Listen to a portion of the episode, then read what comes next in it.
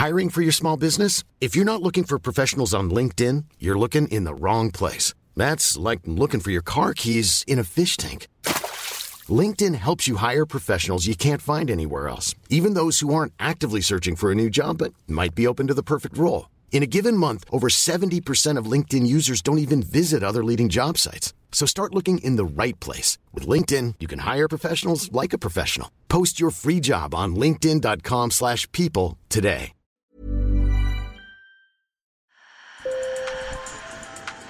Bonjour. Hello. Hola. Marhaba bikoum. Sur le fil, Le podcast d'actu de l'AFP. des nouvelles choisies pour vous sur notre fil info. Vous vous souvenez sans doute des grandes annonces du géant de la livraison américain Amazon qui promettait un avenir brillant aux drones de livraison. C'était il y a presque dix ans et depuis, pas d'invasion de machines volantes et bourdonnantes dans nos ciels, mais clairement, le secteur se développe. Aux États-Unis, des drones ont livré plus d'un demi-million de colis l'an dernier, contenant toutes sortes de produits, brosses à dents, pizzas, produits médicaux ou soda. Je vous emmène au Texas pour découvrir ces drones commerciaux avec nos correspondants aux États-Unis François Picard et Joshua Melvin, avant de revenir en France pour un entretien avec le directeur du programme des drones de la Poste, Philippe Cassan. Sur le fil.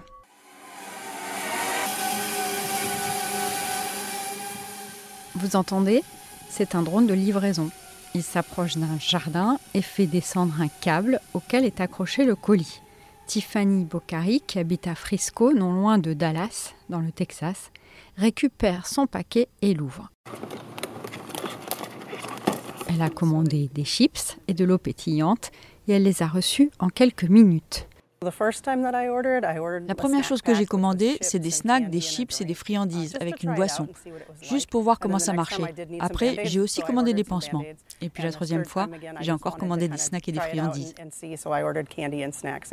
Tiffany a passé commande via une application de l'entreprise spécialisée Wing qui appartient à Alphabet, la maison mère de Google. Wing ne couvre pour l'instant que quelques dizaines de kilomètres carrés dans la région et elle travaille seulement pour deux enseignes, un glacier et une chaîne de pharmacie où on trouve aussi de quoi grignoter.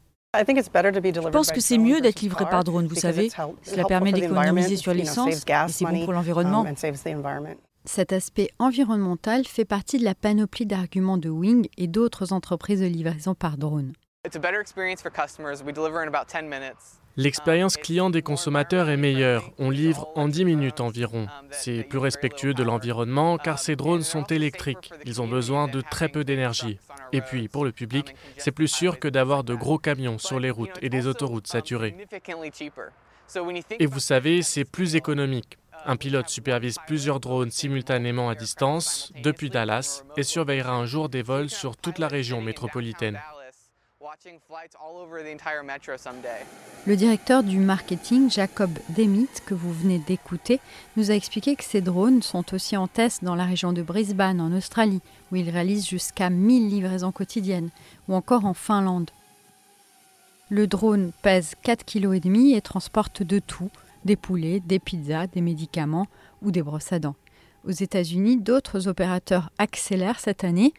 En France, il n'existe qu'un seul opérateur autorisé à tester ces livraisons et seulement en dehors des zones urbaines, c'est la Poste. Alors j'ai appelé le directeur des programmes de drones de la Poste, Philippe Cassan, pour qu'il nous explique comment ça marche et quel est selon lui l'avenir de ce type de livraison. Nous avons euh, deux lignes pilotes qui sont opérationnelles depuis 2016 et 2019 de manière euh, régulière, quotidienne. La première ligne est située dans, dans le Var. Euh, elle délivre une pépinière d'entreprise euh, qui est dans un, dans un lieu très isolé sur cette ligne qui fait 14 km de vol. On livre des colis de 2 kg. Euh, et on donc euh, on approvisionne cette pépinière d'entreprise où il y a quelques quelques petites start-up euh, high-tech qui ont besoin euh, de petits matériels et sur lesquels ben, c'est souvent assez difficile de les livrer. La deuxième ligne que nous avons ouverte en 2019 est un peu différente. La destination, c'est un petit village qui s'appelle Mont-Saint-Martin, petit village de montagne. Et lorsqu'il a un colis à livrer à Mont-Saint-Martin, eh bien, le, le drone part du camion et effectue la livraison en 8 minutes, donc sans polluer, sans danger pour la, pour la circulation. La question qui me brûlait les lèvres était évidente. Est-ce qu'un jour nos beaux ciels vont se remplir de ces bourdons géants? Alors, en zone urbaine, il y a effectivement un grand potentiel pour pouvoir euh, utiliser des drones pour livrer euh, des colis, du courrier, de la marchandise, etc. Ça ne pourra pas se faire euh, n'importe comment, notamment vraisemblablement pas avec des, myriades de flottilles, de flottilles de drones qui livreront les colis un par un. Euh, donc je pense que vous verrez pas votre ciel saturé, saturé euh, d'ici d'ici quelques temps. Euh, tout simplement parce que les drones qui seront autorisés à voler en ville euh, devront être d'un très haut niveau de, de sécurité. Donc ça, ça impliquera des coûts euh, relativement important sur les, sur les drones eux-mêmes et, sur euh, euh, leurs heures de vol, le coût de l'heure de vol. Donc, fatalement, euh, on, on, risque plutôt voir des, des drones de, de, plus grande capacité qui puissent embarquer les équipements de sécurité euh, nécessaires et puis amortir, euh, amortir le coût. L'idée d'avoir le drone qui dépose le colis sur son balcon, euh, ça reste encore de la science-fiction. Euh, on va plutôt livrer des points de livraison, de préférence d'ailleurs euh, peut-être sur des toits. Euh, mais, mais en tout cas, une fois que le problème de sécurité sera réglé, et, il n'est pas mince, il faut absolument adresser la, la partie acceptabilité. Et un, un des freins est bien sûr le bruit.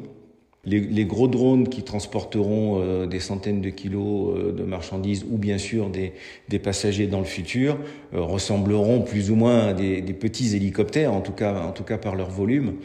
Et, il faut absolument que leur empreinte sonore soit, soit, soit, soit minimale pour qu'ils soient acceptés par les populations. Je lui ai aussi parlé de ma crainte qu'un drone nous tombe sur la tête c'est le premier point, le point le plus important à régler, de manière à être certain que le drone ne puisse pas tomber, c'est-à-dire que sa probabilité soit absolument infime.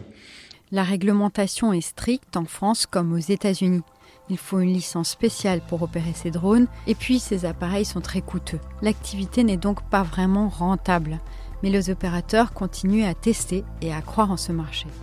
Le cabinet d'experts McKinsey s'attend à un triplement des livraisons d'ici à la fin de l'année 2022 par rapport à l'an dernier. Sur le fil revient demain. Merci de nous avoir écoutés.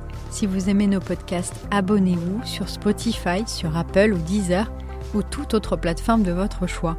Et bien sûr, laissez-nous un maximum d'étoiles.